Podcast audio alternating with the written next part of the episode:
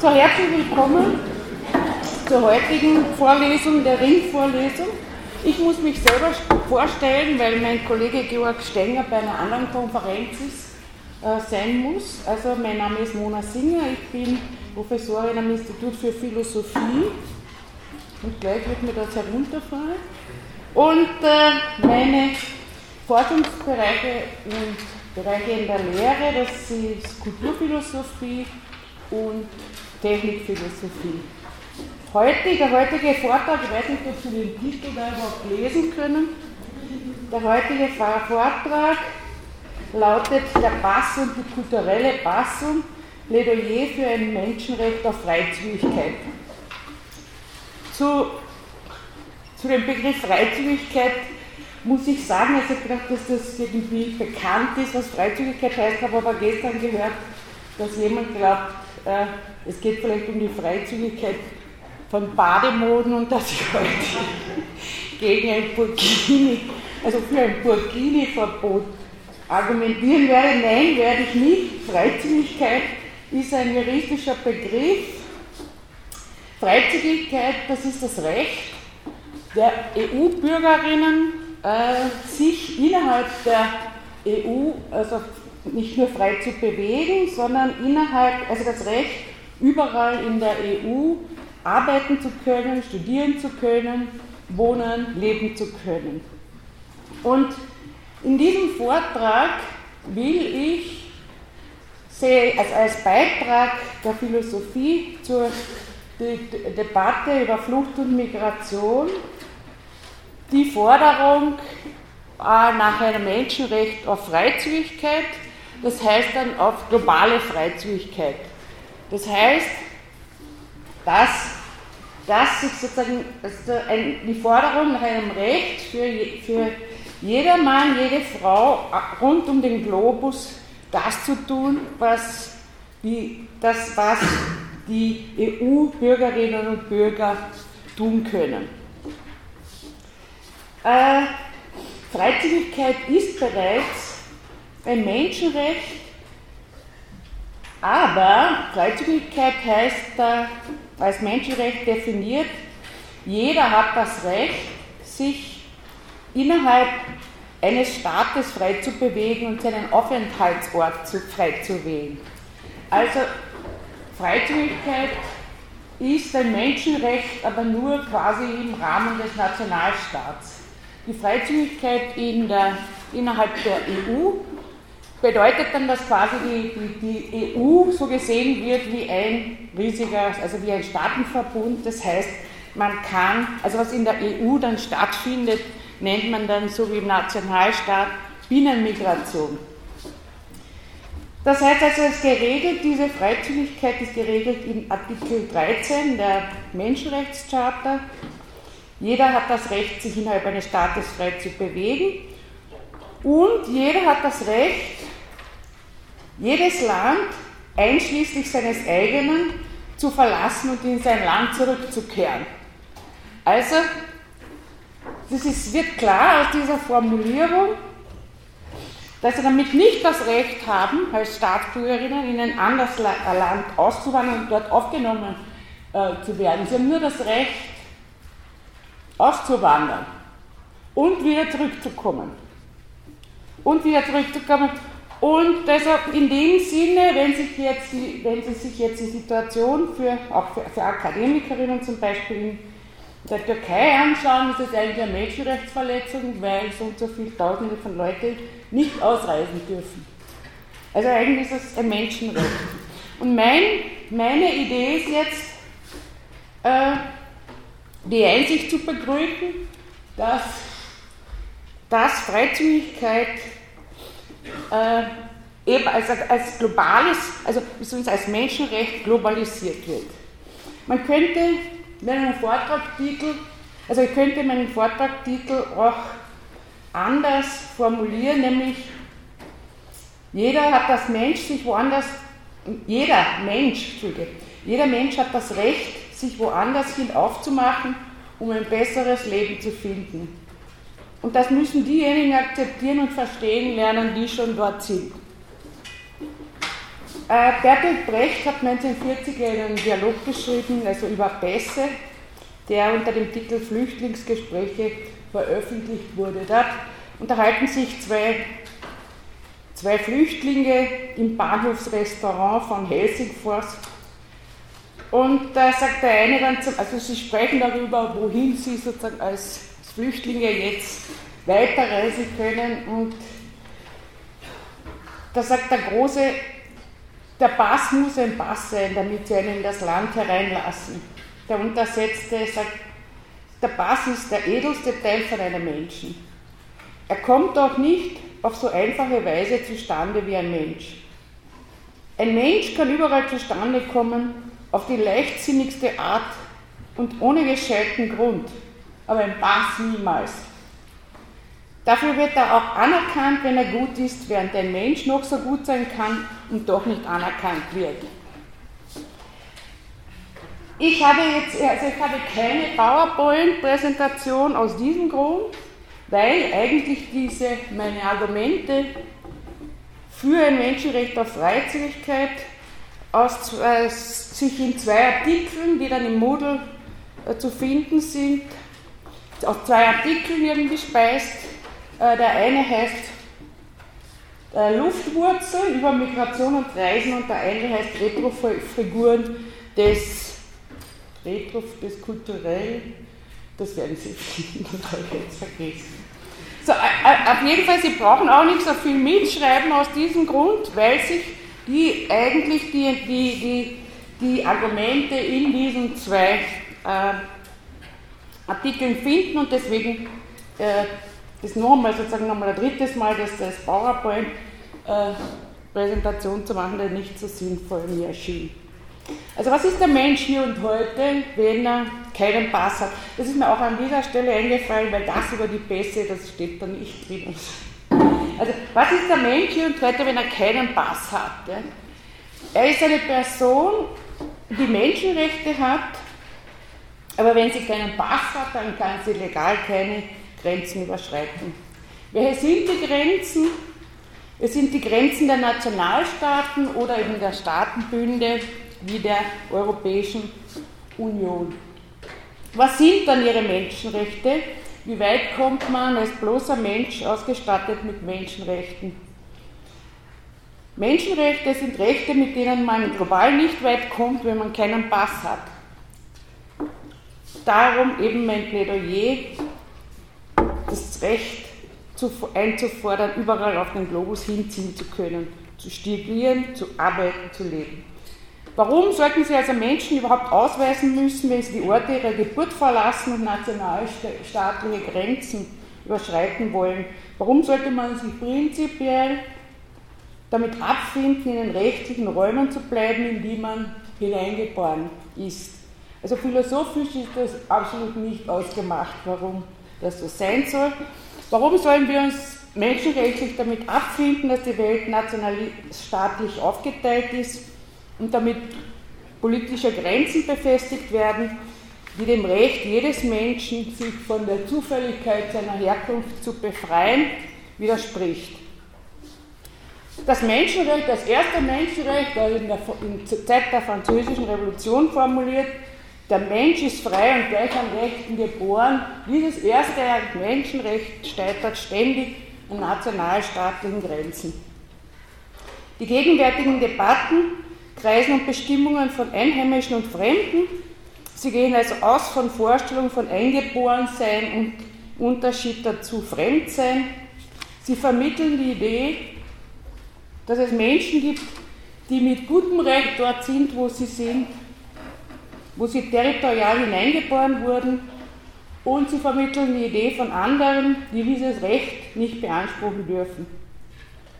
Mit dieser Vorstellung von Fremden verbunden ist eben eine nationalstaatliche Ordnung der Welt, die ihren Eingeborenen Rechte zusichert, allein deswegen, weil sie im nationalstaatlich begrenzten Territorium zufällig geboren wurden und nicht alle auf der Welt im Westen einen Pass haben.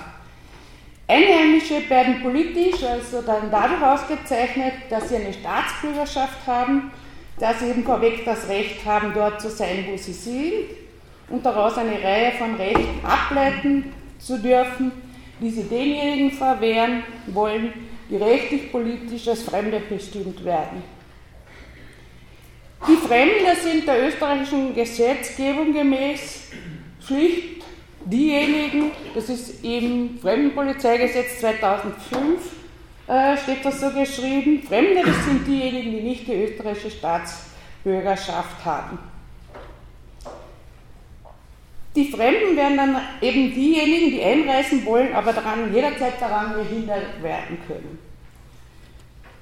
Denn sie verfügen eben nicht über die politische Anerkennung als Bürgerinnen, als, als Bürgerinnen, denen der Nationalstaat sie verpflichtet fühlt, sondern sie werden territorial als Außenstehende begriffen und wie Bewerberinnen und Gäste behandelt, denen man die Tür aufmacht oder die man vor der Tür stehen lässt. Allererst in Frage zu stellen ist daher vor dem Hintergrund eines Plädoyers für das Menschenrecht der Freizügigkeit die politische Unterscheidung zwischen Einheimischen und Fremden. Der Nationalstaat ist wie alle politischen Ordnungen eine Konstruktion, eine historische Konstruktion, eine Vereinbarung unter anderem, die auch anders gewesen sein hätte können. Der italienische Philosoph Giorgio Agamben geht einen Schritt in die Zukunft in seinen Analysen und sieht in den Heimatlosen und insbesondere in dem Flüchtling die kommende politische Figur, von der politische Philosophie auszugehen hat. Er sichtet einen unaufhaltsamen Niedergang des Nationalstaats und eine allgemeine Zerrüttung der traditionellen rechtlich-politischen Kategorien. Der Flüchtling ist also für Agamben die einzige Kategorie, wie er sagt, die, unsere, die uns heute die Einsicht in die Formen und Grenzen einer künftigen politischen Gemeinschaft gewährt. Diese Kategorie, also der Flüchtling, zeige an, dass die Grundbegriffe, wie sie bislang in der politischen Philosophie in Verwendung seien, nicht mehr greifen würden. Vielmehr sind diese, wären diese Grundbegriffe ausgehend von der Figur des Flüchtlings völlig neu aufzubauen, meint Agamben. Der Flüchtling nämlich hätte die alte Dreieinigkeit von Staat, Nation und Territorium aus dem Angeln gehoben. Die Räume, die Räume der Staaten, so der Nationalstaaten, werden durchlöchert und verformt durch eine immer größer werdende Menge von Menschen, die nicht mehr in die herkömmliche politische Ordnung passen, nämlich Migrantinnen, Flüchtlinge, Heimatlose, Staatenlose. Ob jetzt der Flüchtling tatsächlich den Nationalstaat in eine radikale Krise stürzt, ist meines Erachtens nach nicht ausgemacht. Ich sehe jetzt seit 20 Jahren eher gegenteilige Entwicklungen. Und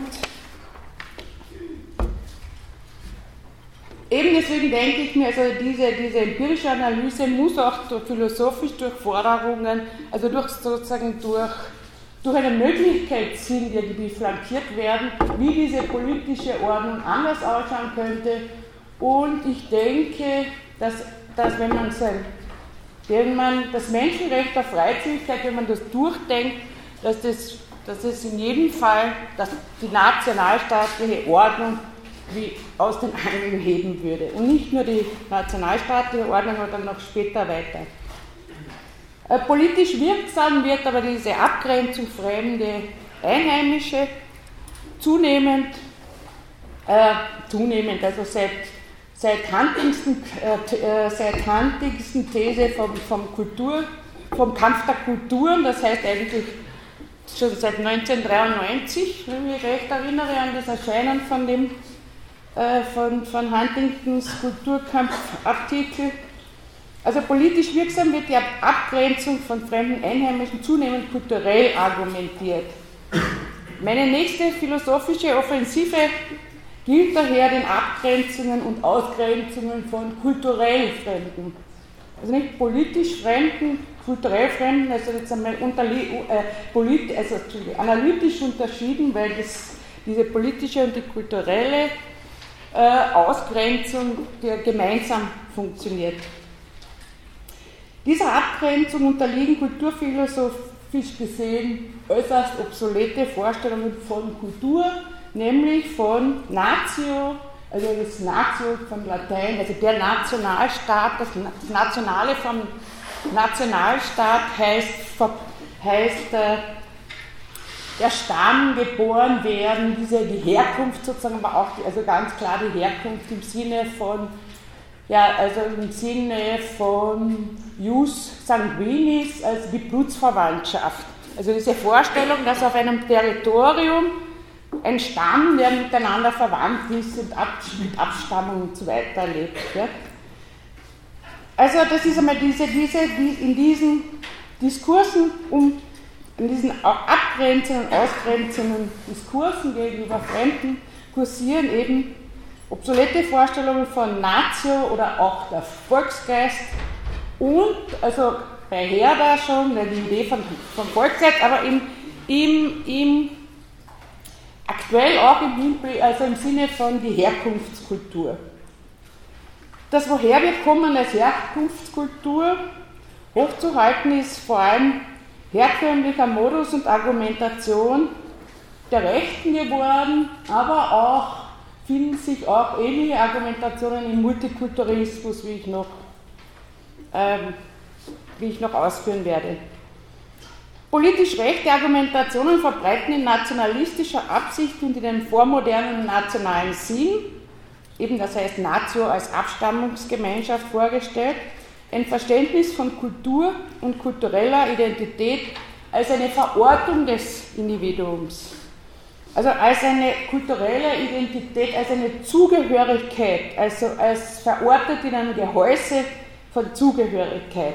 Individuen werden als Zugehörige zu Kollektiv mit einer gemeinsamen Geschichte, mit einer gemeinsamen Sprache, mit geteilten Traditionen und dann im Nationalstaat noch zusätzlich als territorial Einheimische verstanden. Die Nation sei gemäß ein Gehäuse, das ein Volk ein Territorium, eine Sprache und vor allem eine Kultur umschließt. Nationalisten können sich auf Herder berufen, der dieses Kulturverständnis im 18. Jahrhundert gegen die universalistischen Ansprüche der Aufklärungsphilosophie und deren kosmopolitische Ideen in Anschlag brachte. Herder eben behauptete, dass alle Völker der Erde eine einzigartige und unverwechselbare Geschichte, einen Volksgeist hätte hätten. Kultur ließe sich in dieser geschichtsphilosophischen Konzeption durch drei zentrale Merkmale charakterisieren. Erstens lässt sich die Kultur abgrenzen und das daraus folgt, Kultur unterscheidet sich von anderen Kulturen. Zweitens hat Kultur einen Produzenten und einen Träger, nämlich das Volk. Und drittens trägt diese Kultur das Leben des Volkes im Ganzen wie im Einzelnen. Ja, also jedes Individuum ist sozusagen Teil dieser Kultur oder ist Trägerin dieser Kultur. Äh, dieses Verständnis von Kultur wurde im Anschluss an Herder in kulturrelativistischen Ansätzen der Anthropologie des ausgehenden 19. und beginnenden 20. Jahrhunderts ausbuchstabiert aber das war auch noch politisch in einem ganz anderen Geist wie heute, sondern es war Kulturrelativismus eher sozusagen als eine, ein widerständiges Denken gegen ein universalistisches Denken oder gegen das Denken der Kolonialmächte. Ja? Äh, Dieses, dieses, Kulturverständnis setzte sich im 20. Jahrhundert aber dann vor allem fort in nationalistischen Argumentationen in der Vorstellung von männlich-bürgerlichem Gemeinschaftsgeist. Und dieses Verständnis steht gesellschaftstheoretischen Einsichten in die Heterogenität jeder nationalen Gemeinschaft entgegen. Also alle, die jetzt sozusagen gesellschaftstheoretisch analysieren im Hinblick, im Hinblick auf soziale Achsen der Ungleichheit wie Sexismus, wie, wie, also wie Rassismus, die, die sozusagen sehen diese, die, die, die quer zu den nationalen gehenden Differenzen als die entscheidenden für Macht- und Herrschaftsverhältnisse. Der kulturelle Gemeingeist geistert dabei als homogener Volksgeist weiterhin in den gegenwärtigen Debatten umher und geht einher mit einer Idee von grundlegenden kulturellen Differenzen zwischen Einheimischen und Fremden. In der Figur der Migrantin vermischen sich nun die Vorstellungen von kulturellen Fremden und von politischen Fremden. Und äh, wichtig finde ich, sehr wichtig finde ich, dazu kommt noch sozusagen die Ökonomie als die, die ökonomische Differenz oder beziehungsweise Klassenunterschiede. Im Hinblick auf globale und soziale Ungleichheiten wird deutlich, dass im herrschenden Diskurs die Migrantin immer die problematische Migrantin ist. Und das wird deutlich, wenn man die Migrantin sieht, wie im Gegensatz zu wie Kosmopolitinnen verstanden werden. Den Migrantinnen, problematisch Migrantinnen, werden folgende Charakteristika zugeschrieben. Sie sind nicht dort geblieben, wo sie herkommen. Sie sind nicht dort geblieben, wo sie herkommen und eigentlich hingehören. Sie haben ihre Heimat vornehmlich aus ökonomischen Gründen verlassen, das heißt, sie sind arm. Sie zeichnen sich kulturell durch ihre Herkunft aus und bleiben ihrer Herkunftskultur verhaftet. Sie gefährden damit, weil sie verhaftet bleiben ihrer Herkunftskultur, die kulturelle Identität der Einheimischen. Also so geht die gängige rechte Argumentation. Sie gefährden damit die kulturelle Identität der Einheimischen. Sie gefährden auch ihre eigene Identität, weil sie die Wurzeln ihrer Gebürtigkeit gekappt haben.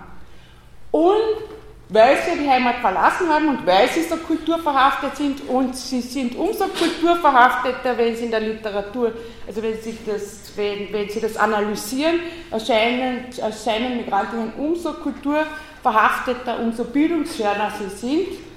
Das heißt, ja, je, je, mehr sie sozusagen über ökonomisches und kulturelles Kapital verfügen, umso weniger wird, von ihnen als Migrantin äh, gesprochen und werden sie eher vielleicht als, als Kosmopolitin wahrgenommen.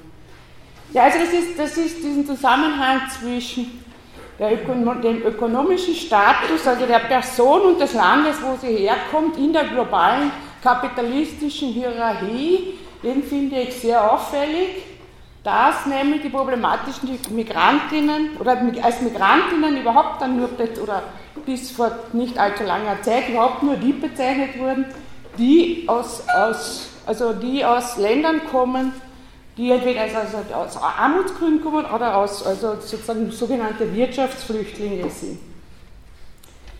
Und diese, diese Migrantinnen sind so kulturverhaftet, deswegen haben sie Integrationsbedarf. Sie müssen sich daher eingliedern in die Aufnahmegesellschaft und zwar nicht im Sinne von ähm, Rechten, wird von Rechten argumentiert, sondern die kulturellen Wurzeln scheinen sie als kulturell Fremde zu bestimmen. Und damit die Forderung nach Integration oder denken Sie an diese Forderung an Wertevermittlung zu legitimieren. Jedenfalls, also sie scheinen also paradoxerweise gleichzeitig ihre eigene Identität zu gefährden, weil sie sich entwurzelt haben und die Identität der Einheimischen, weil sie, wiederum anders argumentiert, so sehr ihren Wurzeln verhaftet bleiben. Jedenfalls aber müssen sie rechtfertigen, dass sie nicht dort geblieben sind, woher sie kommen, weil, weil so wird ihnen vorgeworfen, sie von dort nur weggegangen sind, um ihre ökonomische Situation, um ihr kleines Leben zu verbessern. Dagegen, also das ist, dass dieses, das wird, dieses Bild wird klarer, wenn Sie es gegenüberstellen, eben den Kosmopolitinnen. Die Kosmopoliten werden verstanden, also die wie Manager, Wissenschaftlerinnen, Künstlerinnen, Uniprofessoren werden verstanden als, als, als, also, also als, als grenzüberschreitend und, unterwegs, ohne dass sie kulturverhaftet werden. Sie bilden sich, wenn sie sie reisen, ihre, wenn sie reisen, ihre Unternehmungen kennen keine nationalen Grenzen, sie sind die kulturellen, sie sind, keine, sie sind keine kulturellen Fremden, sondern die sogenannten qualifizierten Einwanderer, die der Nationalstaat willkommen heißt. Also das geht von Fußballer über Opernsängerinnen eben bis hin zu Uniprofessoren. Da fragt niemand, woher die kommen und ob sie jetzt sozusagen Entfremdungserscheinungen haben, weil sie nicht zu Hause geblieben sind. Äh, diese, diese, die, die nächste Unterscheidung, die ich, die ich in, ihrer, also in ihren rechtlichen Folgen massiv in Frage stellen will, ist die Unterscheidung zwischen Migrantin und Flüchtling. Flüchtling. Äh, wer ist ein Unterschied zu, zu, zur Migrantin, ein Flüchtling? Dieser wird in Paragraph, Artikel 1 definiert, also der Genfer Flüchtlingskonvention, als Person, die sich außerhalb des Landes befindet, dessen Staatsangehörigkeit sie besitzt oder in dem sie ihren ständigen Wohnsitz hat. Und die wegen ihrer Rasse, Religion, Nationalität, Zugehörigkeit zu einer bestimmten sozialen Gruppe oder wegen ihrer politischen Überzeugung eine wohlbegründete Furcht vor Verfolgung hat und den Schutz dieses Landes nicht in Anspruch nehmen kann oder wegen dieser Furcht vor Verfolgung nicht dorthin zurückkehren kann. Also das, das letzte ist einmal schon einmal der erste große Unterschied. Die Migrantin wird so definiert, dass sie ja jederzeit wieder zurück, zurückgehen kann ihr Land. Der Flüchtling kann das nicht. Flüchtlinge werden also dadurch bestimmt, dass sie nicht freiwillig, erstens nicht freiwillig das Heimatland verlassen haben, zweitens sie fliehen vor politischer Verfolgung, drittens sie können auch unter den herrschenden Umständen nicht in ihr Heimatland zurückkehren. Die Migrantin wird vom UNHCR hingegen folgendermaßen definiert. Sie verlässt ihre äh, Heimat freiwillig, um ihre Lebensbedingungen zu verbessern. Sollte sie zurückkehren wollen, genießt sie weiterhin den Schutz ihrer Regierung. Migrantinnen, so der UNHCR, sollten daher nicht mit Flüchtlingen verwechselt werden, denn Flüchtlinge fliehen vor Verfolgung und nicht vor wirtschaftlicher Not. In dieser diese Unterscheidung zwischen Flüchtlingen und Migrantinnen, also nochmal, nochmal, also sind folgende Bestimmungen eingebaut. Der Flüchtling, Flüchtling flieht die politische Verfolgung, die Migrantin die wirtschaftliche Not. Der Flüchtling hat daher ein Recht, woanders aufgenommen zu werden, die Migrantin nicht. Der Flüchtling geht nicht freiwillig weg und kann nicht in sein Heimatland zurückkehren. Die Migrantin aber geht freiwillig weg und kann auch wieder zurückkehren in ihr Land. Diese, diese, dieser Unterscheidung bedienen sich nun herrschende Migrationsdiskurse, indem sie die Grenze zum Beispiel ziehen zwischen echten und falschen Flüchtlingen oder eben richtigen Flüchtlingen und Wirtschaftsflüchtlingen zum Beispiel. Das heißt, das heißt rechtlich in der Folge heißt das, diese Unterscheidung wird diese Unterscheidung wird gezogen zwischen diejenigen, die ein Recht haben, woanders aufgenommen zu werden, und diejenigen, die das nicht haben. Jetzt wird in, in, in von kapitalismuskritischen Theoretikerinnen diese Unterscheidung jetzt äh, äh heftig diskutiert und kritisiert wie unter anderem, also wenn Sie, das, äh, wenn Sie da weiterlesen wollen, zum Thema Migration in der Zeitschrift Brokler 2005. Und dort steht zum Beispiel also diese Unterscheidung zwischen wirtschaftsflüchtig, richtigflüchtig sei besonders verlogen dort, wo alles um Ökonomie geht. Als ob sozusagen die Flucht vor Arbeitslosigkeit weniger achtbar wäre als die politische Flucht. Als ob sozusagen die Flucht vor Arbeitslosigkeit moralisch minderwertig und verachtenswert wäre und, ja, die von politischen Gründen das nicht wäre, also dass die das nicht seien. Und argumentiert wird, die Flucht vor Armut und Arbeitslosigkeit ist ebenso, sei ebenso legitim wie die Flucht vor politischer Verfolgung. Migration sei eben ebenso als unfreiwilliges Verlassen des Heimatlands zu verstehen.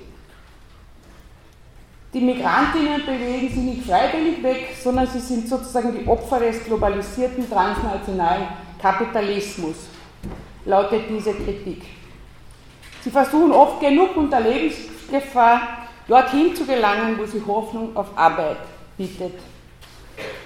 Warum so wird gefragt, also von dieser kapitalismuskritischen Seite sollte politische Verfolgung einen besseren Grund darstellen, sich woanders niederlassen zu dürfen, als die Flucht vor Hunger und Armut. Die Kritik argumentiert also mit einer Art Gleichsetzung von Migrantin und Flüchtlinge, beziehungsweise also in der Gleichwertigkeit von politischer und ökonomischer Flucht. So einsichtig mir diese Argumentation erscheint, dann glaube ich aber, dass da irgendwie ein, also, äh, dass auch dies, diese, diese Forderung auch sehr problematisch mir erscheint. Warum? Weil sie führt weitergedacht zu folgenden Schlussfolgerungen. Dann hätte, es wird nur der Kreis derer erweitert, die dann ein Recht haben, aufgenommen zu werden. Also es wird, es wird dann sozusagen, die Flüchtlinge werden dann, also es wird die das Recht haben, aufgenommen zu werden, werden erweitert um die Gruppe derer Migrantinnen, die, die auch ein Recht haben, und zwar weil sie wirtschaftliche Not, also zum Beispiel aus, Katastro aus Naturkatastrophen solchen äh, Ländern fliehen.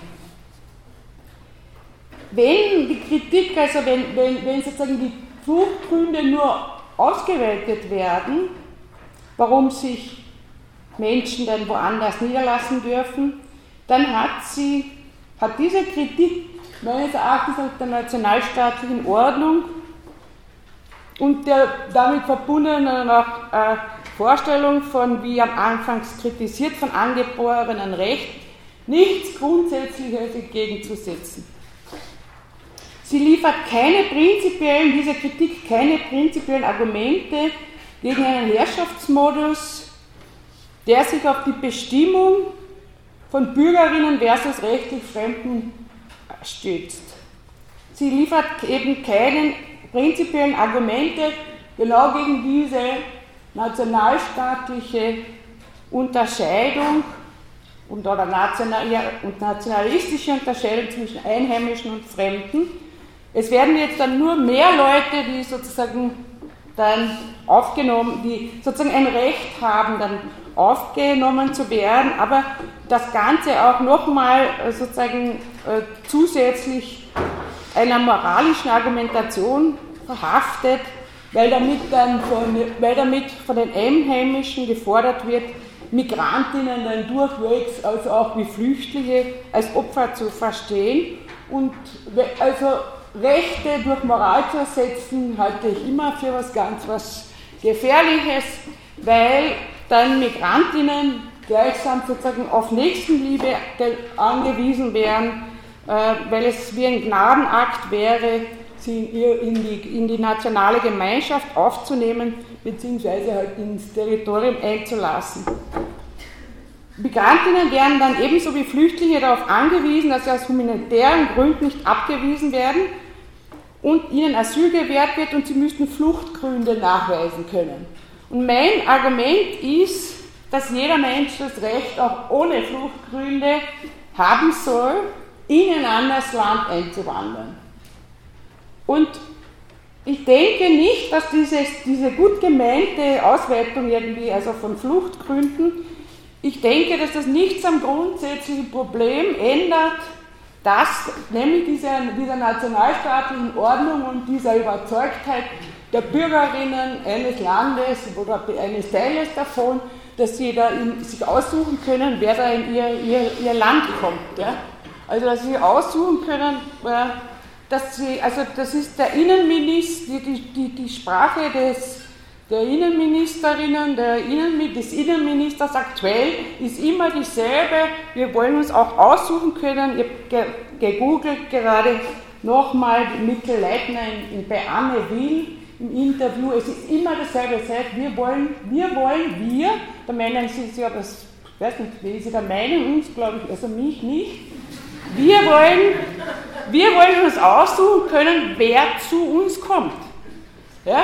Und das ist, das ist sozusagen diese Grundsätze, dass diese, diese Argumentation, diese Argumentation muss auf allen Ebenen widersprochen werden. Ja?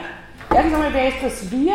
Ich, wie gesagt, ja, wer ist dieses, diese, diese nationale Idee von einem Wir und irgendwie eine Handvoll von Politikern, die glauben, dass sie uns sozusagen da vertreten, ist, also ist absurd, ja? also freundlich ausgedrückt.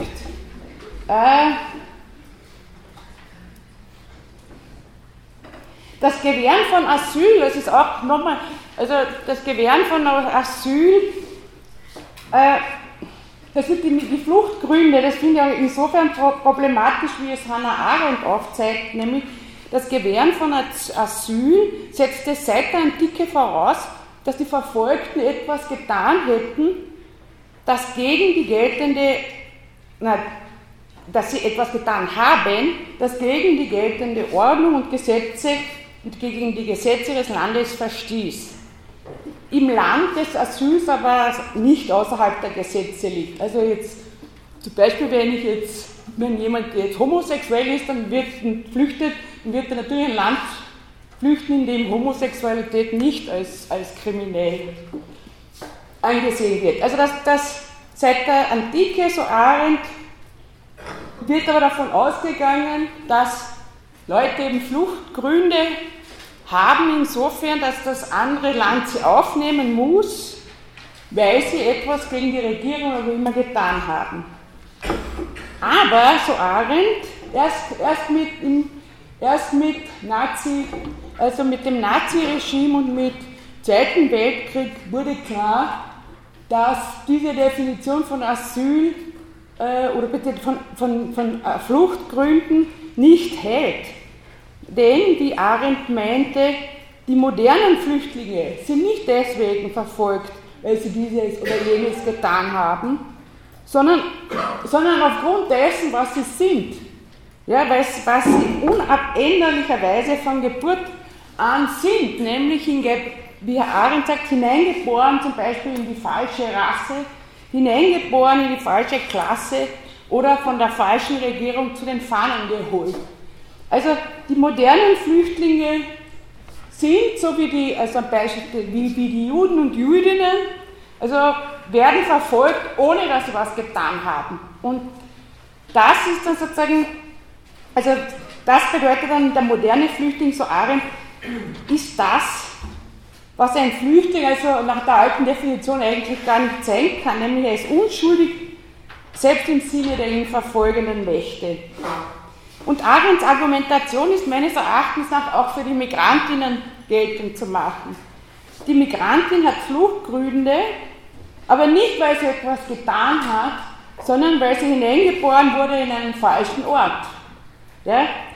Und warum sollten sich Individuen vor dem Hintergrund einer globalen kapitalistischen Ordnung und einer dementsprechenden Hierarchy of Places, ja, wie es Maran Sarok nennt, das schreibt, Capitalism moves around the world and creates a hierarchy of places.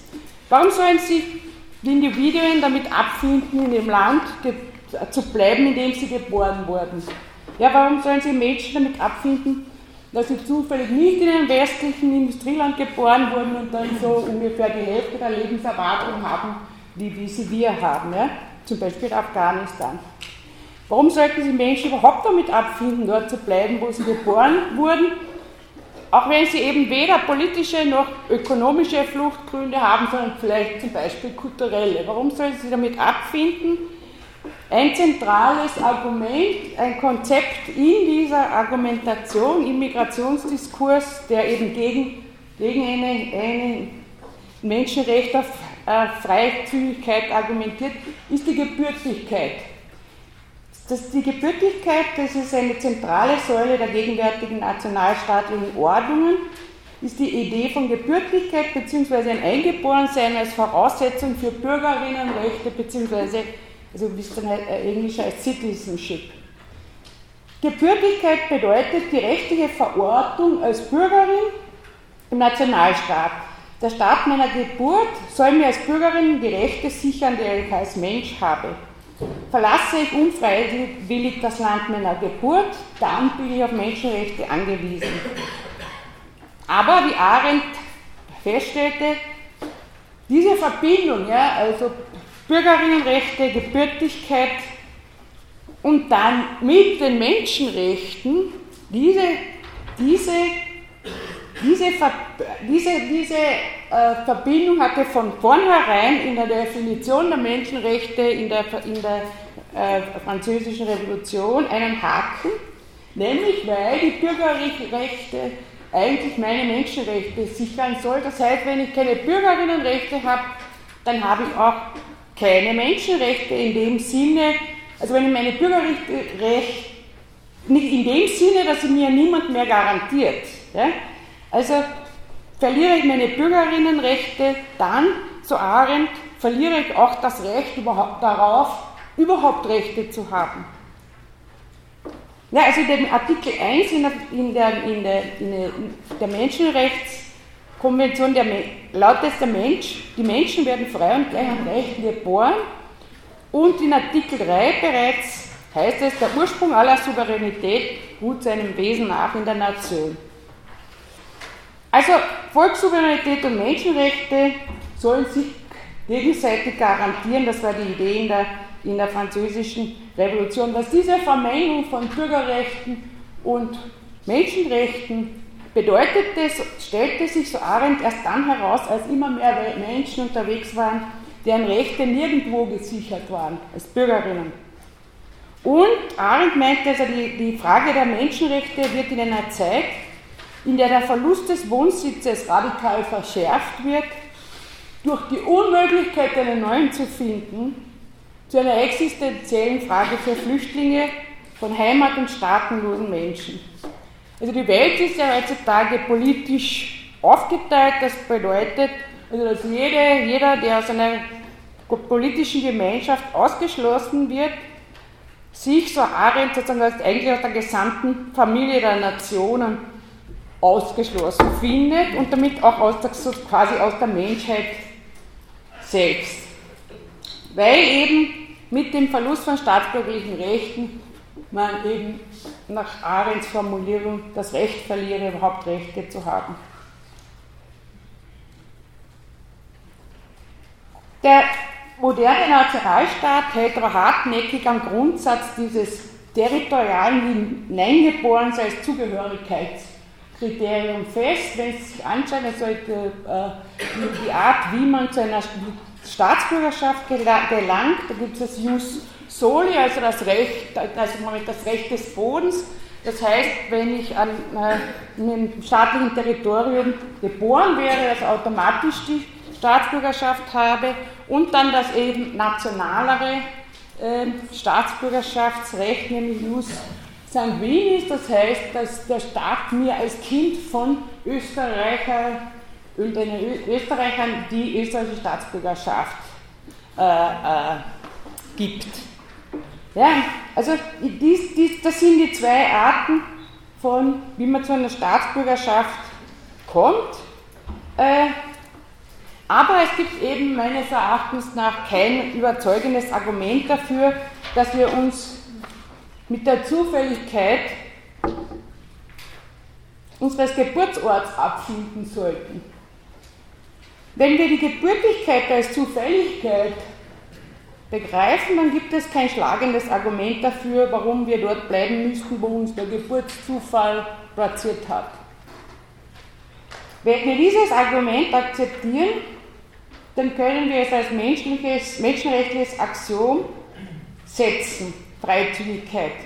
Denn wenn es keinen vernünftigen Grund dafür gibt, warum die Gebürtigkeit uns an bestimmten Orten festnagelt, dann muss es auch ein Menschenrecht sein, sich woanders niederzulassen. Oder wie Immanuel Kant das formulierte, das Recht des gemeinschaftlichen Besitzes der Oberfläche der Erde, nämlich dass ursprünglich niemand an einem Ort der Erde zu sein mehr Recht hat als der andere. Das Recht auf Freizügigkeit als universelles Recht hingegen es erscheint den Horizont der herrschenden Migrationsdebatten nicht einmal als Idee zu kreuzen, aber ge genau dieses Recht ist, finde ich, zu fordern. anzuvisieren ist eben Freizügigkeit als globales Recht, wie es die EU-Bürgerinnen innerhalb der EU haben.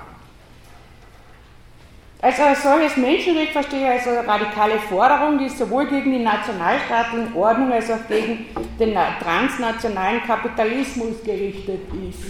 Ja, wenn wir uns das durchdenken, ähm, dann ist es zum Beispiel nicht möglich, dass dann um ein paar Euro im Süden Spaniens unser von von Leuten aus Afrika unser Wintergemüse geerntet wird. Das ist nur möglich, wenn es, solange es illegal, also sogar also irregulär oder kein Mensch ist ja illegal, solange sie sich sozusagen illegal aufhalten, ja, dann würden alle diese Formen von Arbeitsverhältnissen dadurch unmöglich werden. Zum Beispiel. Dann würde auch, würden vielleicht auch keine Leute mehr im Mittelmeer ertrinken. Gebürtigkeit wird verstanden als etwas, das uns kulturell verankert, auch, wird auch kulturell verstanden, ja, also als kulturelle Verwurzelung, als eine Verortung, mit der ich am richtigen Ort bin. Also weitergeführt schon diese Vorstellung von Herder, ein Volk, ein Territorium, eine Sprache, eine Kultur, diese, diese Vorstellung von Kulturen als Kugeln, wie er das nennt, glaube ich, oder besser stellen wir uns das vor, dass er so vorstellt, dass eine Kultur ist so wie eine Insel, zwischen denen es ein bisschen Verkehr gibt, oder wo ich dann aber auch sagen kann, na, die lasse ich nicht in den Hafen. Also für diese Vorstellung findet sie aber auch, wie ich, wie ich erwähnt habe, in multikulturalistischen, äh, kulturphilosophischen Ansätzen und dann, da möchte ich jetzt noch zum Schluss darauf eingehen, weil eben, weil ich auch glaube, dass dieses, dieses Menschenrecht auf Freizügigkeit auch auf dieser Ebene der kulturellen Unterscheidung zwischen Einheimischen und Fremden äh, von, von uns als Philosophinnen in Frage zu stellen ist. Nämlich, weil ja mit dieser Unterscheidung einheimisch-fremd, also ich bin ja auch das, deswegen einheimisch, weil ich kulturell einheimisch bin, ja, im herrschenden Migrationsdiskurs. Und dann diese Begriffe wie Überfremdung, ja, also das wäre dann mit den, das ist auch, verdankt sich auch einen problematischen Kulturbegriff, der sich in der multikulturalistischen Philosophie auch wiederfindet. Also für mich, äh, äh, weil ich ja gerade das Seminar dazu mache, also prominent in, in, bei Charles Taylor in, seiner, in seinem Ansatz Politik der Anerkennung, also seine Philosophie der, der, der, des Multikulturalismus. Taylors Philosophie beruht auf der Voraussetzung, dass es auch auf der Voraussetzung, dass es unterschiedliche Kulturen gibt, die sich unterscheiden nach Traditionen, nach Sprache und Werturteilen. Und dass jedes Individuum innerhalb einer solchen Kultur bzw. kulturellen Gemeinschaft verankert ist und in dieser seine dialogisch geprägte Identität entwickelt. Also kulturphilosophisch können wir zwei große Stränge in der Geschichte unterscheiden, nämlich sozusagen die Kant-Schiene, würde ich jetzt sagen, und die Herder-Schiene. Also Kant sozusagen steht für so eine universalistische Argumentation, für Kosmopolitismus, für den Weltfrieden und so weiter. Und äh, Herder steht dann sozusagen äh, eigentlich für, so, für diese kulturrelativistische äh, Philosophie. Und Taylor wäre da sicher eher, in, also auch die überhaupt Kommunitaristen eher in dieser kulturrelativistischen, also auf dieser Schiene anzusehen Siegel, nämlich indem Taylor bedeutet, Identität zu bestimmen, heißt zu bestimmen, versuchen, wer wir sind, woher wir kommen. Ja, das ist wichtig. Das heißt, also Taylor philosophiert ja für, für, für den Multikulturalismus, für eine multikulturalistische Politik in Kanada, also kanadischer Philosoph. Und, äh, und, seine, und das ist die Vorstellung, dass eben Identität vornehmlich über die Herkunftskultur definiert wird, ja, mit seinem Konzept. Und diese Herkunftskultur, so, so ist dann der Rat an die, an die Politik, soll das Individuum im Kollektiv behaupten und in das Einwanderungsland mitbringen, einbringen dürfen. Ja, also im kanadischen Modell manifestiert sich das zum Beispiel in der Diskussion um Sonderrechte, zum Beispiel für die Frankophonen, um ihre Sprache zu pflegen. Die multikulturalistische Philosophie behauptet also mit, na, die, die multikulturalistische Philosophie Taylors behauptet also, dass die Migrantin ihre kulturelle Identität quasi als, als Gepäck mitbringt, wobei diese Identität grundlegend als die Zugehörigkeit zu einer kulturellen Gemeinschaft definiert wird. Damit sie als Person Anerkennung findet, so lautet auch der Titel eben des Buchs, das ist die Diskussion um Anerkennung, wenn Sie das gelesen haben, Bonnet, Fraser und so weiter sind da beteiligt. Damit sie als Person die Anerkennung findet, muss die Migrantin Rechte haben, ihre Herkunftskultur leben zu können. Sie muss ihre Kultur, kulturellen Wurzeln kollektivieren und konservieren können.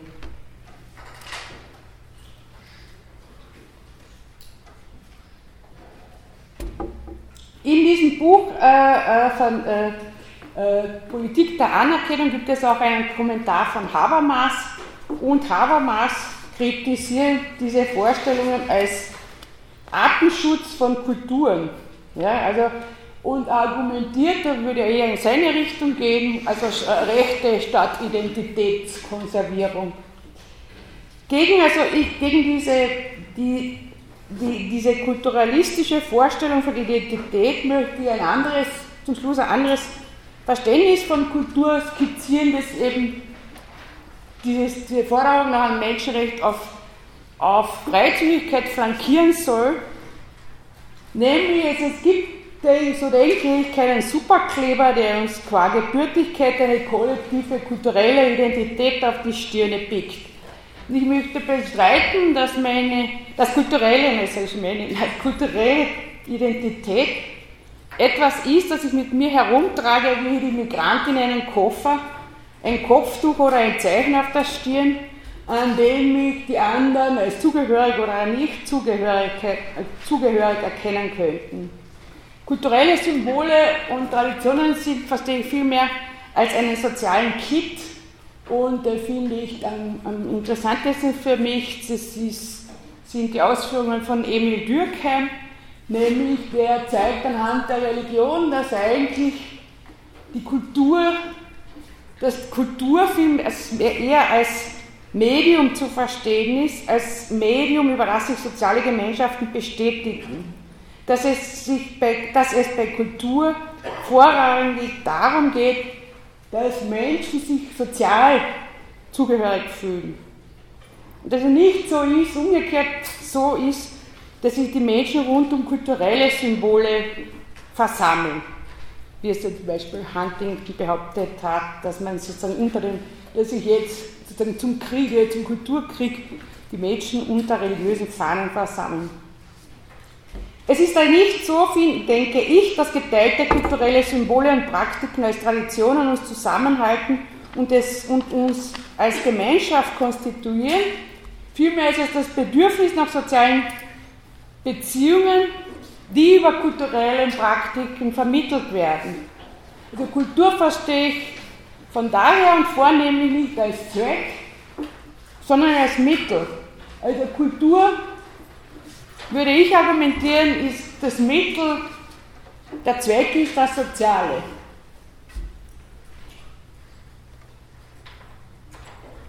Ja, eine Minute vor acht, das finde ich ein schönes Schlusswort.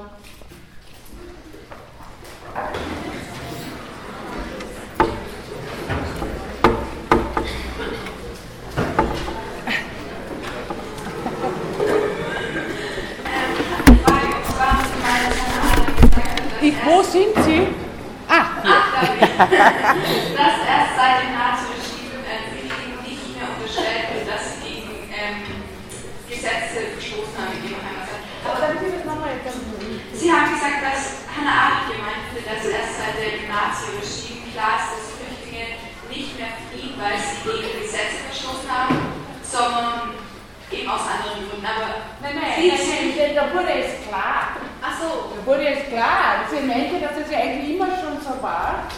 Ja, also das, das, das, da wurde jetzt so klar, wurde es, ja, wenn, wenn dann Millionen von Juden flüchten, dann ist klar, was die nicht getan haben. Also das, da wurde jetzt immer klar. Ja.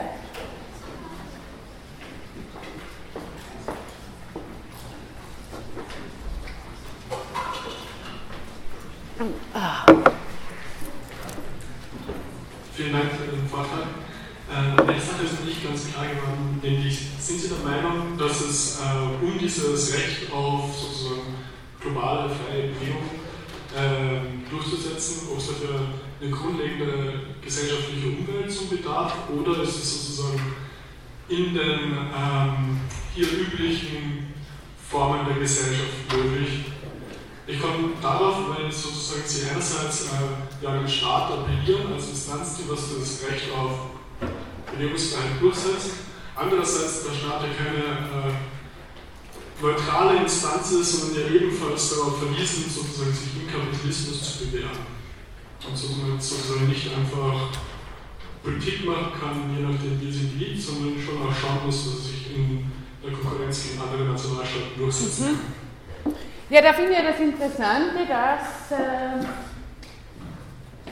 dass dieser freie Personenverkehr, sagt man auch, aber diese Freizügigkeit, das Recht auf Freizügigkeit in der EU wird ja genau mit dem freien Warenverkehr argumentiert. Ja? Und zwar, dass jetzt am schönsten, haben Sie das jetzt am schönsten, leider, leider am schönsten haben Sie das jetzt gesehen beim Brexit, bei den Diskussionen, dass die sagen, wir wollen den freien den Zugang zum Binnenmarkt wollen wir behalten, aber wir wollen die Freizügigkeit nicht.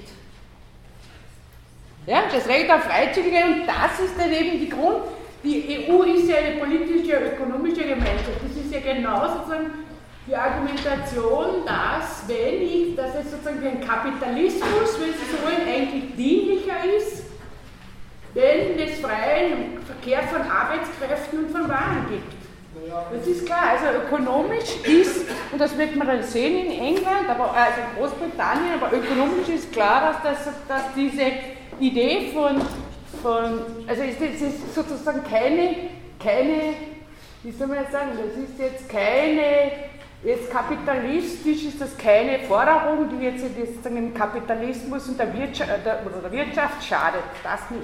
Aber warum ist es na, weil das Politische stärker ist oft als die ökonomische, also, das Öko, also weil der Nationalstaat, wenn Sie so wollen, also oder, oder vielleicht einfacher erklärt, an Geschlechterverhältnissen. Ja, da können wir auch sagen, es ist auf jeden Fall, wer es, es ökonomisch äh, ist das für ein Land heutzutage auf jeden Fall sinnvoller, wenn die Frauen arbeiten und, und die Frauen sozusagen auch in dieser Weise aktive, aktiv sind, aber da gibt es dann äh, Moralvorstellungen und so weiter, die, die das dann nicht zur Wirkung bringen lassen.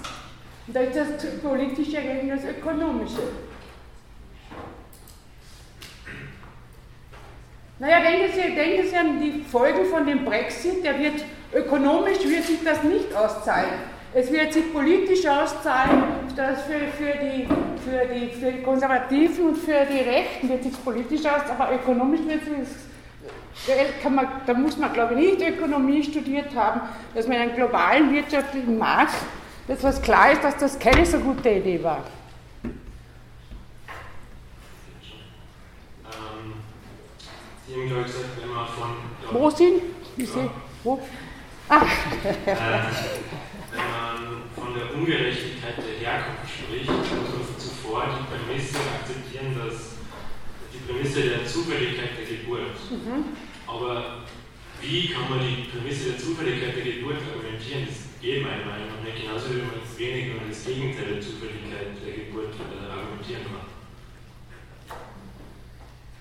Wenn Sie wissen, was ich meine. Ja, naja, die Zufälligkeit. Also nein, ist ja keine Zufälligkeit, ich kenne nur das Pattern noch nicht, nachdem es verlaufen.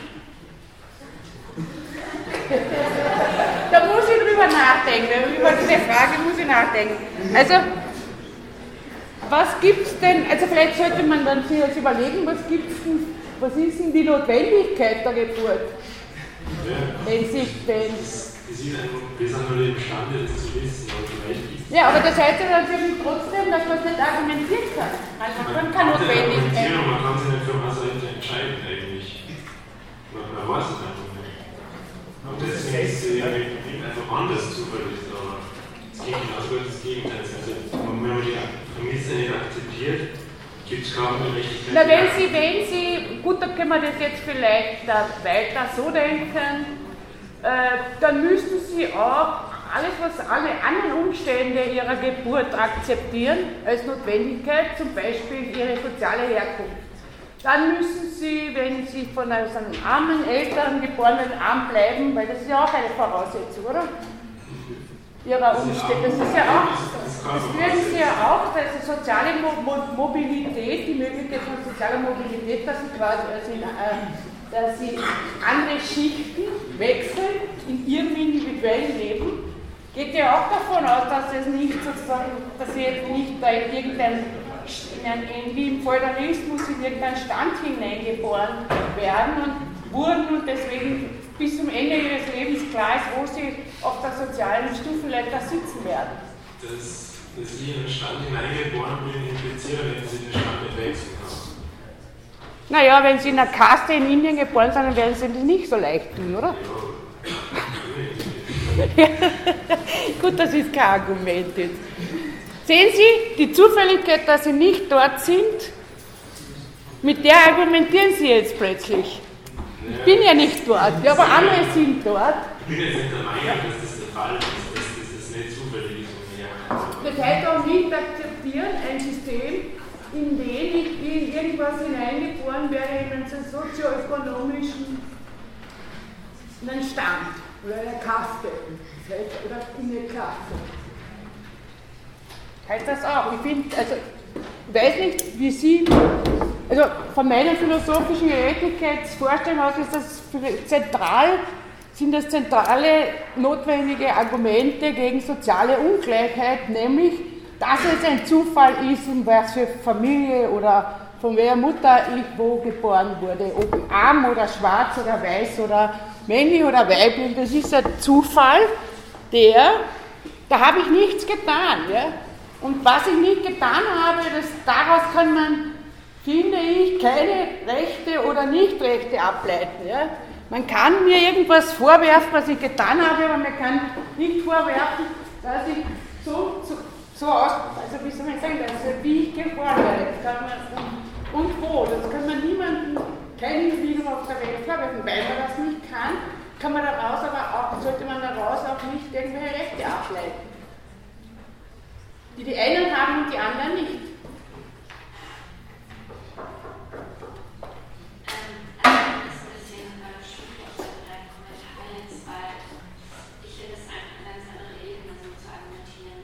Ich suche schon wieder, wer spricht. Entschuldigung. Ah!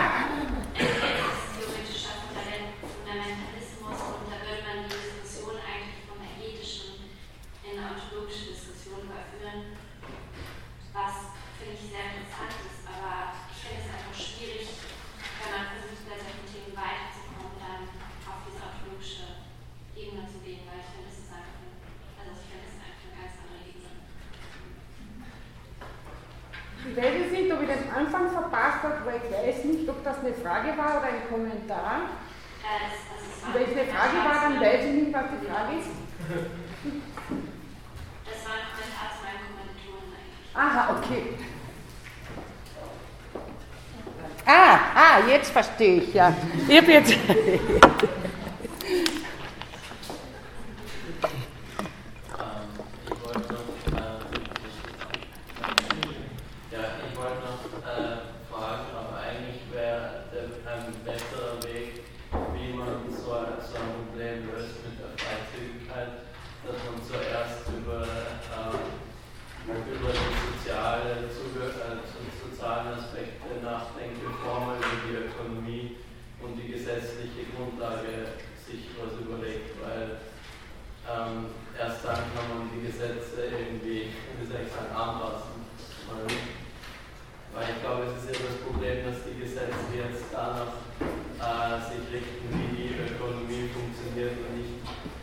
die Gesetze werden nicht danach angepasst, wie die Menschen leben sollen. Oder nicht?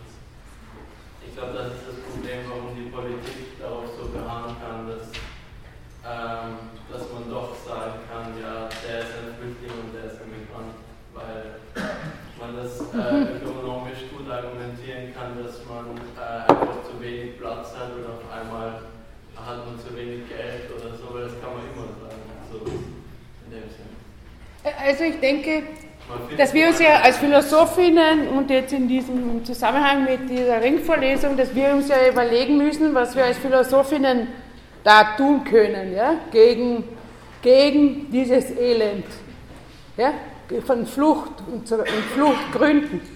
Dass wir uns als Philosophinnen überlegen müssen, was wir da tun können. Da, da denke ich mir, als Philosophin bin ich jetzt nicht Ökonomin oder bin ich jetzt nicht, was ich, äh, äh, Traumatherapeutin oder sonst was, oder, nein, lassen Sie mal aus, als Philosophin, was ich tun kann, ist äh, sozusagen Begriffe, die in der, in der politischen Diskussion äh, zentral sind, äh, zu, ja, zu dekonstruieren und sie auf ihren politischen Wert auch hin äh, und Impetus hin äh, abzuklopfen also dass ich auch, dass ich zum Beispiel mir eben anschaue, was, was bedeutet eben diese Unterscheidung von Migrantinnen und Flüchtlingen, die bedeutet eben, dass die einen dann vielleicht im Mittelmeer saufen und die anderen regulär einen Antrag stellen können. Ja, da geht es ja nicht nur um Formales, da um, kann es um Leben und Tod gehen.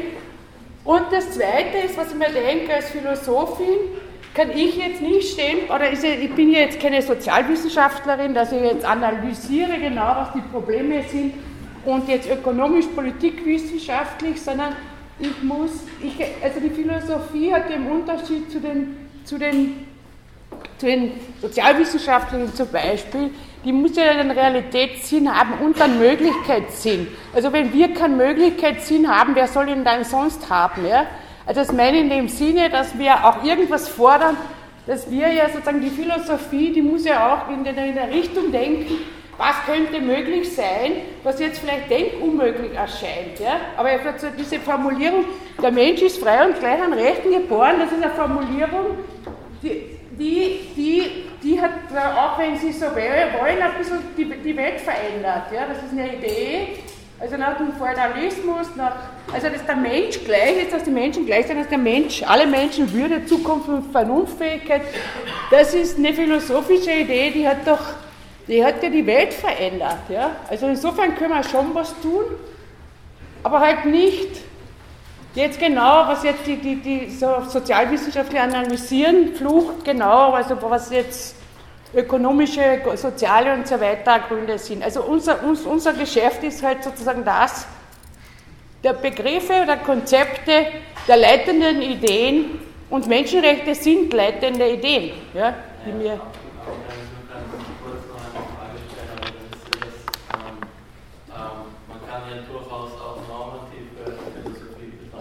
Ja, das tue ich ja. Was ist das sonst, wenn ich sage. Aber wenn man nur nachher dann deskriptiv beschreibt, wie man es richtig auch machen könnte. Ja, gibt es was, gibt was normativ Höheres sozusagen wie ein Menschenrecht? Ich, mir fällt nichts ein. Nein, aber worauf ich hinaus wollte, dass das Problem, was ich sehe, ist, dass man die einzelnen Wissenschaften und Abteilungen immer so abgrenzt, sodass, ähm, sodass eigentlich, wenn jetzt ein Ökonom eigentlich eine viel höhere Stellung hat als ein Philosoph, obwohl man durchaus, man, ich sage nicht, man sollte jetzt die Philosophen höher stellen, sondern ich meine, man sollte zumindest sagen, eine Empfehlung von einem Philosophen sollte auch äh, eine. Wem soll ich das sagen? Na, nein, nein, ich meine das wirklich. Wem im gesellschaftlichen Diskurs wollen Sie das sagen? Wen wollen Sie dafür angreifen, dass die Ökonomen gehört werden? Wo wollen Sie hingehen und das deponieren? Bitte? In den Elfenbeinturm. Ja, eben. Nein, ich meine, ich glaube nicht, dass das so absurd ist, weil in dem Sinn, äh, wenn man äh, ein Argument an, an, anhand von Argumenten und, und Beispielen zeigt und dann Studien und Arbeiten, das machen Ökonomen ja auch nicht anders, die haben auch äh, Ja, aber wenn ich, wenn, wenn ich darüber jetzt nachdenke, äh, das führt uns vor wirklichen gewichtigen Problemen jetzt für mich ein bisschen weg. Ich würde gerne gern mal zurückgehen auf das vorige Thema und auf die Kommentare im Klassenkollegen oder dieser Frage, weil ich fand die Frage da schon sehr berechtigt bis ins Heil, aber ich glaube, dass die Frage, wie der Kollege selbst festgestellt hat, in ihrer Unbeantwortbarkeit eigentlich uns so nicht weiterbringt, sondern dass man gerade dadurch seine Überprüfung mit dem, was wir da jetzt hatten, diese soziale Frage durchaus berechtigt ist, weil egal ob du bestimmen kannst, dass das Zufall ist oder nicht, wo du hingeboren bist, ist ja auf der Welt in Teilen nicht Zufall, was du daraus machen kannst, und in anderen Teilen eben schon, mehr oder weniger. Die zufällige Geburt, die wir Ihnen das von einer philosophischen Seite vielleicht besser erläutern können. Ja? philosophisch ist die Zufälligkeit der Geburt ein ganz wichtiges Argument im Hinblick auf die Diskussion um, um Wind- und Reproduktionstechnologien und diese Furcht vor Designerbabys.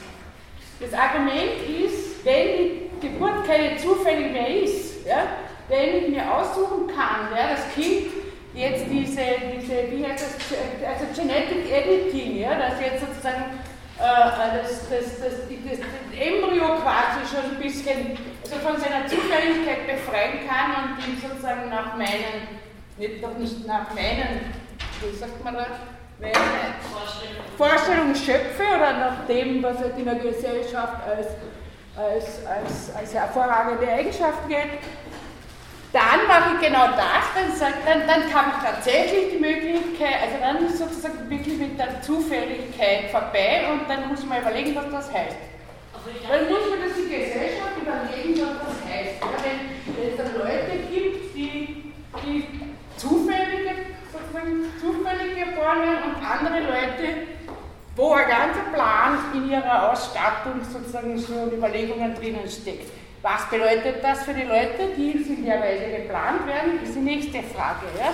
Darüber haben wir eine Menge Fragen, die wir vorher beantworten sollten, bevor wir das tun, ja? technisch gesehen. Ja, ich ja. mich auf alle Fälle zu, und glaube nicht, dass das unbedingt die Art der Zufälligkeit ist, die ich da auch gemeint habe, weil. Nein, aber der, wenn der nicht sieht. Ja. Der Kollege, also der, der, der es meint, dass es. Für mich liegt die Zufälligkeit, um das irgendwie vielleicht festzumachen, nicht unbedingt drin, ob du jetzt genetisch festlegen kannst, welche DNA-Sequenzen dein Aussehen bestimmen, sondern als Philosophin würde ich da schon eher auf den Geist und den, die Gedankenkraft von Personen reinsetzen. Und die, glaube ich, wird man selbst mit den besten DNA-Versuchen nicht produzieren können, meiner Meinung nach. Ich glaube, dass es, dass es für uns alle besser ist, wenn wir glauben, unsere Geburt ist zufällig. Das ist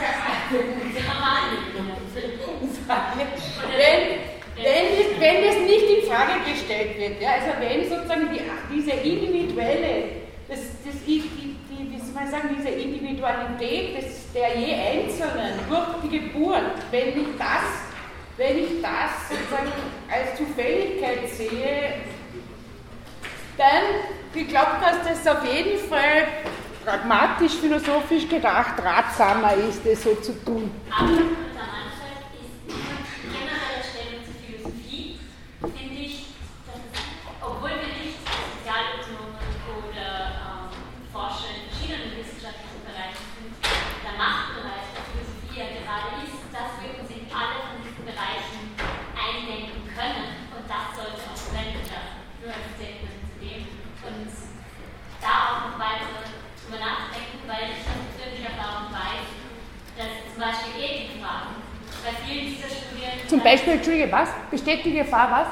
Nein, also es besteht auch eine Gefahr, aber ich sagte, ich weiß aus persönlicher Erfahrung, dass in anderen Studienrichtungen dann solche Fragen wie zum Beispiel jetzt Ethik oder wie wird mit Migration umgegangen ist, automatisch wieder in Philosophie abgeschoben wird und oft dann genau Kernelemente durchrasten, durch Lücken in diesen wissenschaftlichen Weiterreichen, wo ich mir denke, eigentlich hätten wir die Möglichkeit, da auch reinzuschauen. Aber nur als Abschluss von dem zweiten Kommentar. Hier. Hallo. äh, und zwar mit, mit, der Forderung einer globalen Freizügigkeit. Äh, eine, eine was? Einer, einer globalen Freizügigkeit ja. in der, der, Vor, äh, der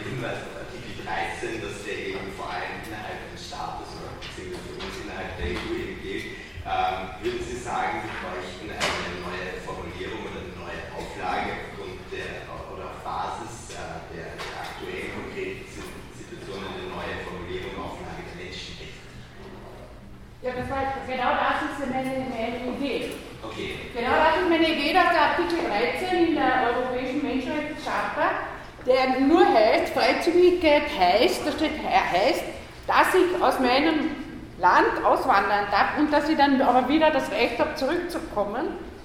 Aber da steht das drinnen, es steht, und wenn man das global sieht, also man müsste quasi meines, man müsste ja meines Erachtens auch nur die EU ausweiten auf, also ausgeweitet denken auf den Globus, ja. Dann sieht man ja auch, ich meine, warum, es ist ja in der EU auch nicht, ich weiß nicht, was passiert, äh, es sind ja auch nicht alle aus Spanien und Griechenland sofort nach Deutschland gezogen, ja, also, also äh, weil sie sozusagen können, ja. Ist ja auch nichts passiert. Die Leute glauben ja, dass dann halbe Kontinente sich auf die Reise machen. Ja? Und das, ist, das, das denke mir nicht. Und außerdem denke ich mir, also wird ja dann zu, der, zum Beispiel der Druck, dass, dass diese ärmeren Länder, dass denen das wirtschaftlich besser geht, ja, der will sich ja gleich mal immens erhöhen, ja, dass man dann sozusagen eine Politik macht, die die globale Ungleichheit einmal angeht.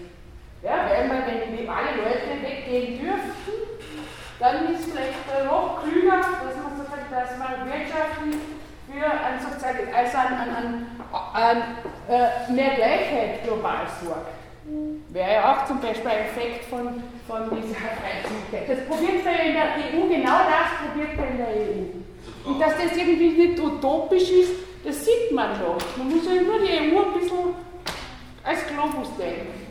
Brauchen wir im Prinzip die, die Auflage der Menschenrechte 2017, 2018, sowas, die neue So stellen wir das vor, ja. Okay. Einen neuen Artikel reinschreiben. Es ist, ja da, es ist ja noch schlimm, schlimmer, nämlich insofern, dass dieser Artikel 13, dass der eingeschränkt wurde in den letzten Jahren. Dass der eingeschränkt wurde, er wurde in der Europäischen Menschenrechtscharta, muss ich vorstellen, der, dieser, dieser, dieses Menschenrecht auf Freizügigkeit im eigenen Land und Rausgehen und wieder rein wurde eingeschränkt. Und zwar, wenn sich diese Freizügigkeit, also wenn es Aus, Ausländer sind, ja, die da irgendwie, das, das, das, das wurde sozusagen beschränkt, statt ausgeweitet wurde das beschränkt. Ja.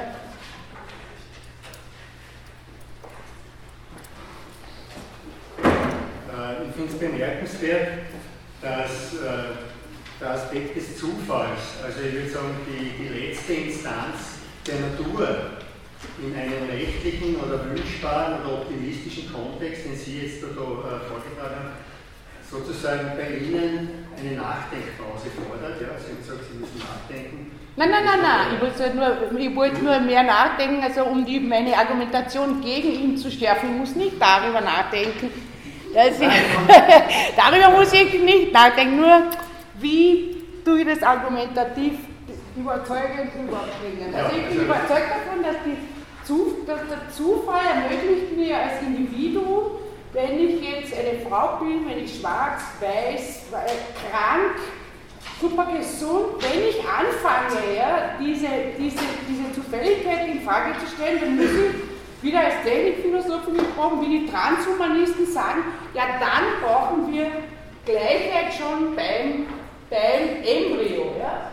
Und dann bräuchten wir, dann müssten wir sozusagen biologisch Gleichheit schaffen, biotechnologisch Gleichheit schaffen. Da müssten wir alle, dann, dann ist es sozusagen, dann, warum sollte dann der eine klein und die andere groß gewachsen sein? Ja? Wenn ich so anfange, dann kann ich gleich schon bei der Geburt zum, zum dann kann ich, wenn, das ist, das ist ich, ein, ein, ein, das ist, das führt irgendwie in eine ganz Richtung. Na, da wollte ich Ihnen einen Denkanstoß geben. Also nicht bei der Technik sozusagen äh, stehen zu bleiben, sondern in die Voraussetzung der Technik einzutauchen, nämlich die Physik. Ja.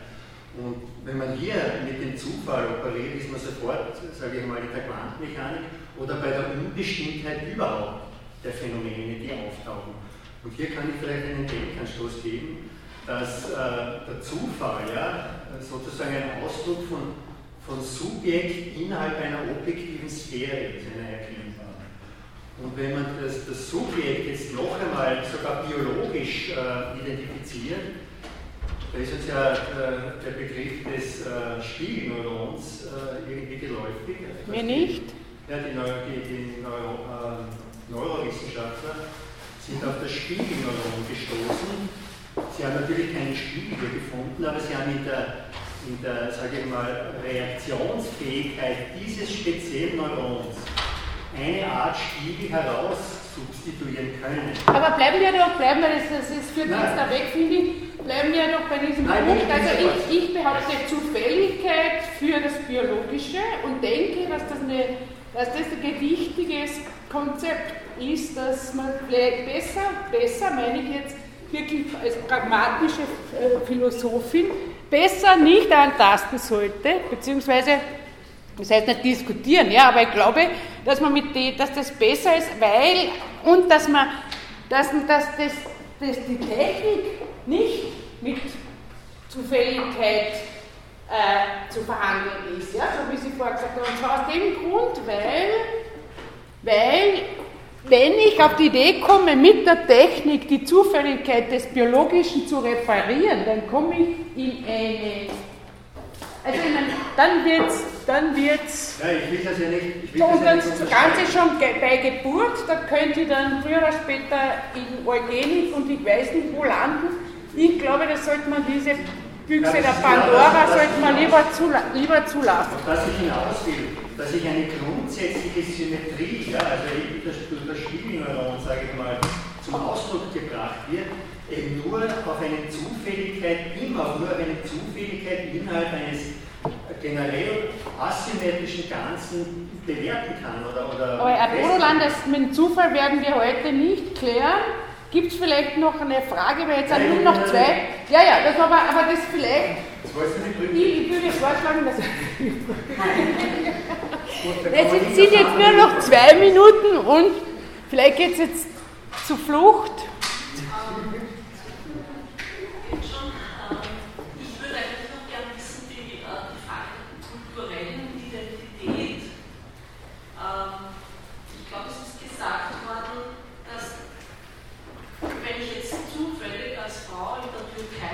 geboren bin, dann prägt, dann wird meine Identität quasi nicht von der Kultur der Türkei geprägt.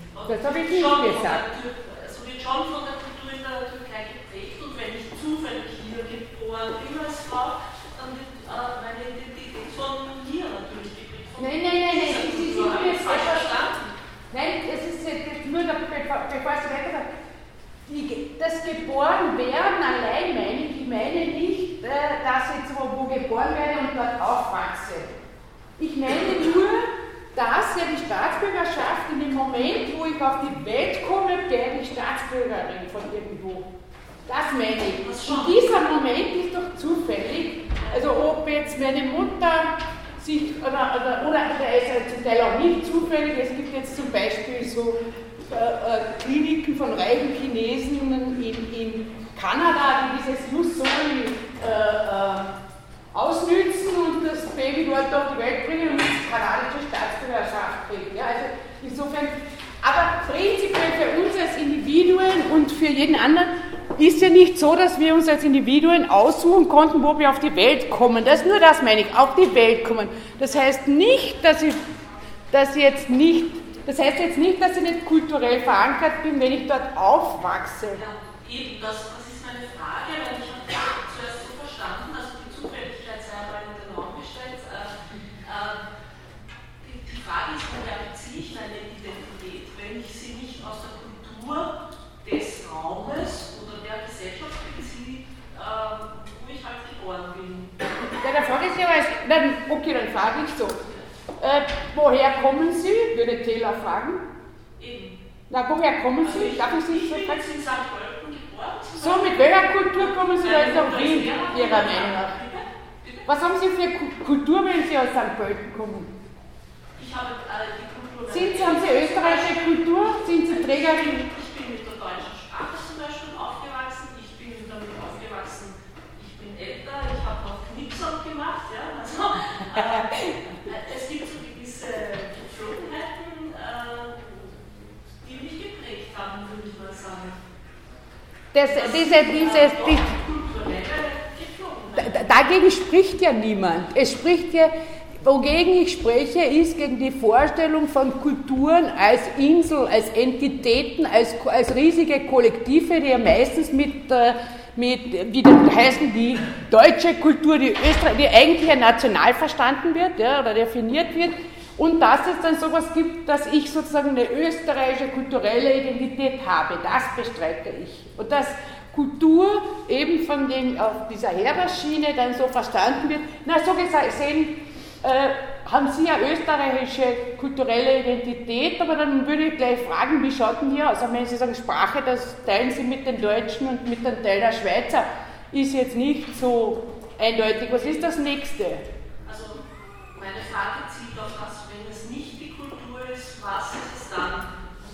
Was meine Identität Na, die Frage ist, was man als Kultur definiert. Okay, gut. Sinnvollerweise, was man als Kultur definiert und wie man das Ding. Ja? Also, wenn ich den Kulturbegriff so ausdehne, dass das Soziales alles, das Soziale, das Kulturelle, alles irgendwie dasselbe ist, dann ist er ja nicht mehr, mehr sinnvoll. Ja? Also, wenn er so weit ist, dann sagt er mir ja nichts mehr. Ein Begriff muss ja was begreifen. Und meine, meine Argumentation war, dass, wir so, dass in multikulturalistischen Theorien das Individuum ein, als Teil einer Herkunftskultur, also zum Beispiel kommt jemand aus Griechenland nach Kanada oder jemand kommt nach Syrien, nach Wien, dass es so verstanden wird, aha, die kommen jetzt mit einer syrischen Kultur und dass das dagegen spreche ich. Ja? Weil eigentlich ist ja das Kulturverständnis dann eigentlich nur ein nationalstaatliches Verständnis, weil es ja, ist ungefähr so sinnvoll, wenn man sagt, die asiatische Philosophie. Ja, und dann fällt einem nicht auf, Sie stellen sich ja vor, in Asien würde jemand sagen, die, die westliche, die europäische Philosophie, da würden Sie dann auch aufschreiben und einen kleinen Artikel drüber schreiben, wo sich die auszeichnet schon, aber trotzdem steht für mich, trotzdem steht für mich im Raum, äh, wie diese unterschiedlichen äh, Prägungen nebeneinander friedlich existieren können. Ja, nein, das ist eine gewichtige Frage. Das ist, das ist die Frage des Multikulturalismus. Multikultur, die multikulturalistische Philosophie ist ja die Auseinandersetzung mit einer empirischen Tatsache, nämlich der Multikulturalität, durch, dadurch, dass hier und heute ganz Europa Einwanderungsländer sind. Und der Multikulturalismus als Philosophie versucht genau diese, diese Multikulturalität dadurch, dass, dass, sozusagen, dass jetzt durch die Migration und so weiter da irgendwie begrifflich, konzeptuell zu fassen. Ja, und ich glaube, dass mit einem Begriff von Kultur dass, jetzt, dass ich denke, es gibt sowas wie griechische Kultur oder österreichische Kultur, dass ich da nicht weit kommen werde und das aber genau der rechte Diskurs macht. Ja? Aber jetzt hauptsächlich äh, religiös äh, definiert, dass man sagt, das sind halt alle sind Muslime. Ja? Also diese Art von Kollektive, die ich aufziehe und die, wo ich dann das Individuum reinschiebe und das Individuum ist dann nur mehr die Trägerin von dieser, von dieser dieser homogenen oder sonst was Kultur. Gegen solche Vorstellungen äh, möchte ich an, also antreten. Ja. Aber jetzt nicht mehr lange. Nur also noch eine ganz letzte kurze Frage noch. Genau, in Ihrem Artikel oder auch in diesem Ausschnitt, den wir gelesen haben, geht es ja darum, dass Flüchtlinge, Migranten oder Flüchtlinge in jedem Fall, die kein, keine ökonomischen Mittel haben, dadurch nicht erwünscht. Und wir hatten heute ziemlich detailliertes Pass starten. Und ich möchte jetzt noch einen Schritt weitergehen und klarstellen, wie groß eigentlich der Anteil der staatenlosen Bevölkerung ist, weltweit schon, also nicht in Europa, aber sei es Afrika oder China oder Indien, weil allein die Tatsache, dass du in einem Staat geboren bist, in vielen dieser Kontinente nicht ausreicht.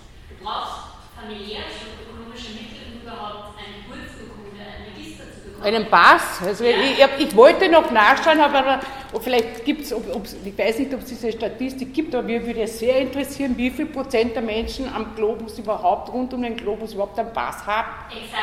Also ja, und zwar am, also ökonomisch, ich weiß. Ja. Diese Kategorie der Flüchtlinge nicht mehr hinein, weil sie auf